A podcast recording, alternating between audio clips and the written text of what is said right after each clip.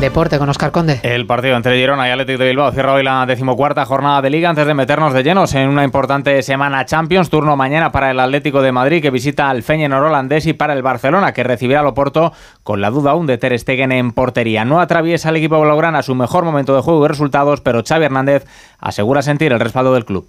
Noto mucha confianza en el presidente, muchísima. Hay mucha fe en este proyecto. Todos estamos sumando para que las cosas salgan, salgan bien. Tenemos que creer y debemos creer que el juego va a volver y que los resultados vendrán. Ya hemos ganado, sí, el año pasado ganamos, pero hay que ganar más cosas, hay que tener más mentalidad, más mentalidad ganadora, ser una bestia competitiva, un animal competitivo, todos. De eso se trata. Es una final para, para nosotros mañana. Ya el miércoles jugarán sus partidos Sevilla, Real Sociedad y Real Madrid, pendiente Ancelotti de las pruebas médicas a Modric para saber si puede estar o no el croata ante el Nápoles. Se retiró ayer con problemas musculares del partido ante el Cádiz. Además, el Granada ha confirmado la llegada del uruguayo Alexander Medina como nuevo entrenador en lugar del destituido Paco López. En segunda se cierra hoy también la jornada con el partido Sporting de Gijón, el Dense y en baloncesto la selección española masculina conocerá esta tarde sus rivales para el preolímpico del mes de julio en el que los de Escariolo buscarán plaza para los Juegos de París. España jugará sus partidos en Valencia, elegida hoy como una de las sedes del torneo. Les contamos más noticias en una hora, a las 5, las 4 en Canarias.